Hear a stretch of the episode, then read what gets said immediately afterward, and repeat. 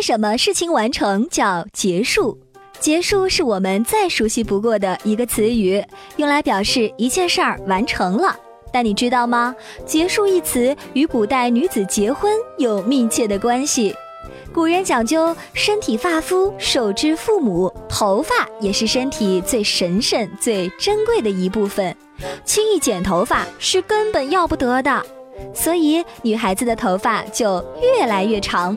到十五岁的时候，女子就要举行及笄礼，也就是把头发盘起来，再簪上簪子。这项仪式对于女孩子意义是重大的，不仅表示已经成年，更表示这是到了结婚的年龄。因为在古代，女子一般在及笄之前定下婚事，到及笄那一年就能出嫁了。束发及笄就表示女子已为人妇，小女孩的生涯已经完结，这就是结束。现在我们就用这个词儿来表示完成了一件事儿。